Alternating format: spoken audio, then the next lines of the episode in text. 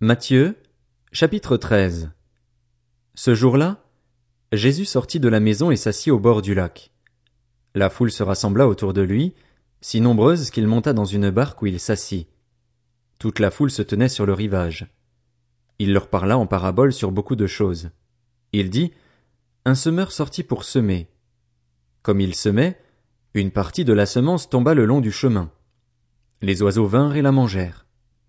Une autre partie tomba dans un sol pierreux où elle n'avait pas beaucoup de terre. Elle leva aussitôt, parce qu'elle ne trouva pas un terrain profond, mais quand le soleil parut, elle fut brûlée et sécha, faute de racines. Une autre partie tomba parmi les ronces. Les ronces poussèrent et l'étouffèrent. Une autre partie tomba dans la bonne terre.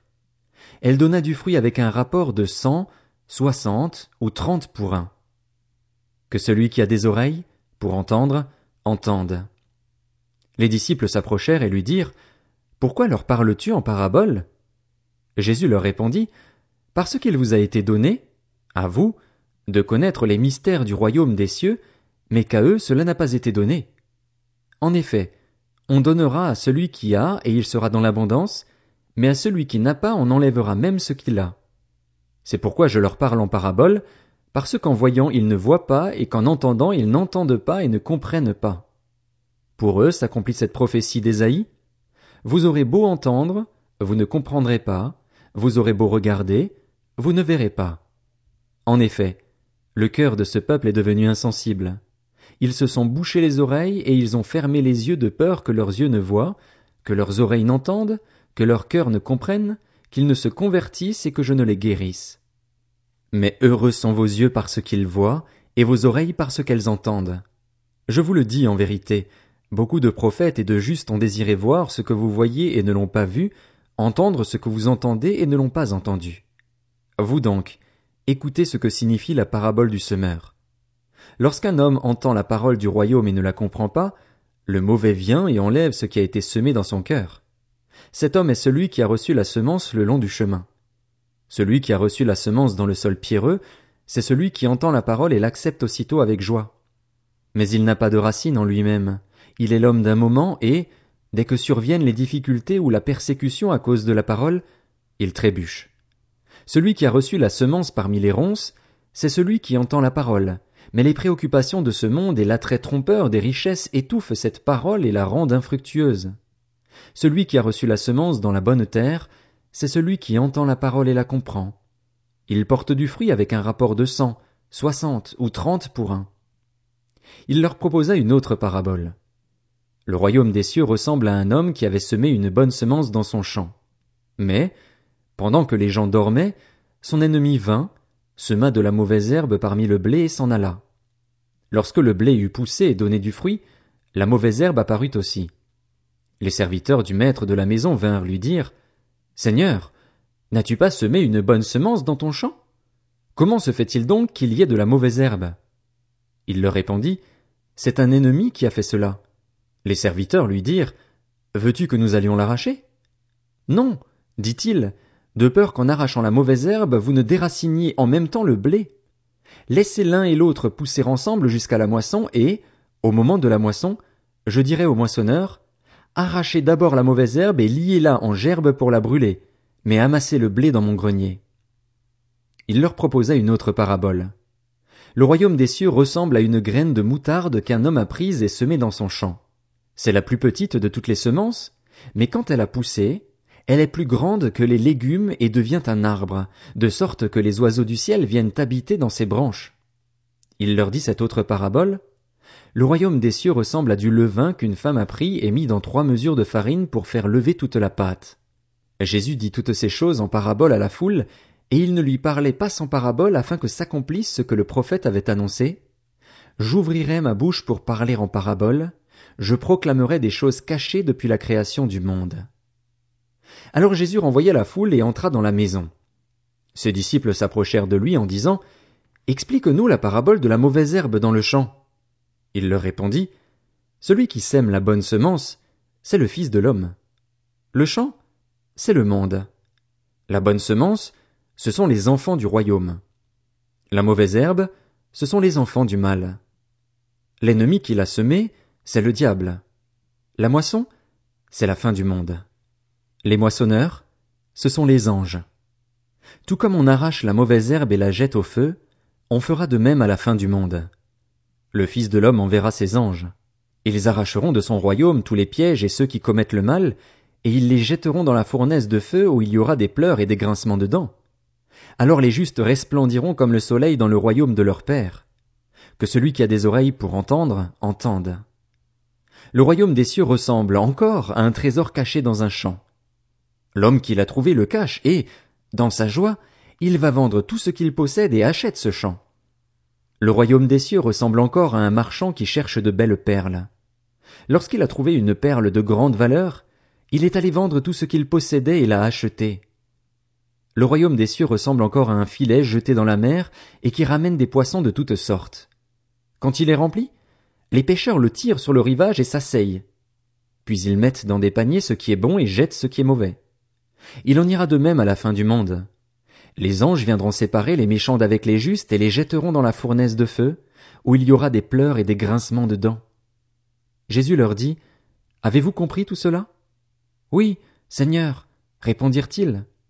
Et il leur dit, C'est pourquoi, tout spécialiste de la loi instruit de ce qui concerne le royaume des cieux ressemble à un maître de maison qui tire de son trésor des choses nouvelles et des choses anciennes. Lorsque Jésus eut fini de dire ces paraboles, il partit de là. Il se rendit dans sa patrie, et il enseignait dans la synagogue, de sorte que ceux qui l'entendirent étaient étonnés et disaient, D'où lui viennent cette sagesse et ces miracles? N'est-il pas le fils du charpentier? N'est-ce pas Marie qui est sa mère? Jacques, Joseph, Simon et Jude ne sont-ils pas ses frères? Et ses sœurs ne sont-elles pas toutes parmi nous? D'où lui vient donc tout cela? Et il représentait un obstacle pour eux. Mais Jésus leur dit, Un prophète n'est méprisé que dans sa patrie et dans sa famille. Il ne fit pas beaucoup de miracles à cet endroit à cause de leur incrédulité. Matthieu, chapitre 14 À cette époque-là, Hérode le tétrarque entendit parler de Jésus, et il dit à ses serviteurs, C'est Jean-Baptiste. Il est ressuscité, et c'est pour cela qu'il a le pouvoir de faire des miracles. En effet, Hérode avait fait arrêter Jean. Il l'avait enchaîné et mis en prison à cause d'Hérodiade, la femme de son frère Philippe, car Jean lui disait, Il ne t'est pas permis de l'avoir pour femme. Il voulait le faire mourir, mais il redoutait les réactions de la foule parce qu'elle considérait Jean comme un prophète. Or, lorsqu'on célébra l'anniversaire d'Hérode, la fille d'Hérodiade dansa au milieu des invités et plut à Hérode, de sorte qu'il promit avec serment de lui donner ce qu'elle demanderait. À l'instigation de sa mère, elle dit, Donne-moi ici, sur un plat, la tête de Jean-Baptiste. Le roi fut attristé, mais, à cause de ses serments et des invités, il ordonna de la lui donner et il envoya décapiter Jean dans la prison. Sa tête fut apportée sur un plat et donnée à la jeune fille, qui l'apporta à sa mère. Les disciples de Jean vinrent prendre son corps et l'ensevelir. Puis ils allèrent l'annoncer à Jésus. À cette nouvelle, Jésus partit de là dans une barque pour se retirer à l'écart dans un endroit désert. L'ayant appris, la foule sortit des villes et le suivit à pied. Quand Jésus sortit de la barque, il vit une grande foule et fut rempli de compassion pour elle, et il guérit les malades. Le soir venu, les disciples s'approchèrent de lui et dirent, Cet endroit est désert et l'heure est déjà avancée. Renvoie la foule, afin qu'elle aille dans les villages pour s'acheter des vivres. Jésus leur répondit, ils n'ont pas besoin de s'en aller. Donnez-leur vous-même à manger. Mais ils lui dirent, Nous n'avons ici que cinq pains et deux poissons. Apportez-les-moi ici, leur dit Jésus. Il fit asseoir la foule sur l'herbe, prit les cinq pains et les deux poissons, leva les yeux vers le ciel et prononça la prière de bénédiction.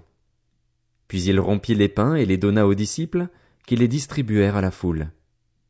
Tous mangèrent et furent rassasiés, et l'on emporta douze paniers pleins des morceaux qui restaient. Ceux qui avaient mangé étaient environ cinq mille hommes, sans compter les femmes et les enfants. Aussitôt après, Jésus obligea les disciples à monter dans la barque et à le précéder sur l'autre rive pendant qu'il renverrait la foule. Quand il l'eut renvoyé, il monta sur la montagne pour prier à l'écart et, le soir venu, il était là seul. La barque se trouvait déjà au milieu du lac, battue par les vagues, car le vent était contraire. À la fin de la nuit, Jésus alla vers eux en marchant sur le lac. Quand les disciples le virent marcher sur le lac, ils furent affolés et dirent C'est un fantôme. Et, dans leur frayeur, ils poussèrent des cris. Jésus leur dit aussitôt Rassurez-vous, c'est moi, n'ayez pas peur. Pierre lui répondit Seigneur, si c'est toi, ordonne-moi d'aller vers toi sur l'eau. Jésus lui dit Viens. Pierre sortit de la barque et marcha sur l'eau pour aller vers Jésus, mais, voyant que le vent était fort, il eut peur et, comme il commençait à s'enfoncer, il s'écria Seigneur, sauve-moi. Aussitôt Jésus tendit la main, l'empoigna et lui dit Homme de peu de foi, pourquoi as-tu douté? Ils montèrent dans la barque, et le vent tomba. Ceux qui étaient dans la barque vinrent se prosterner devant Jésus en disant Tu es vraiment le Fils de Dieu. Après avoir traversé le lac, ils arrivèrent dans la région de Génézareth. Les habitants de cet endroit reconnurent Jésus. Ils envoyèrent des messagers dans tous les environs et on lui amena tous les malades. Ils le suppliaient de leur permettre seulement de toucher le bord de son vêtement, et tous ceux qui le touchèrent furent guéris.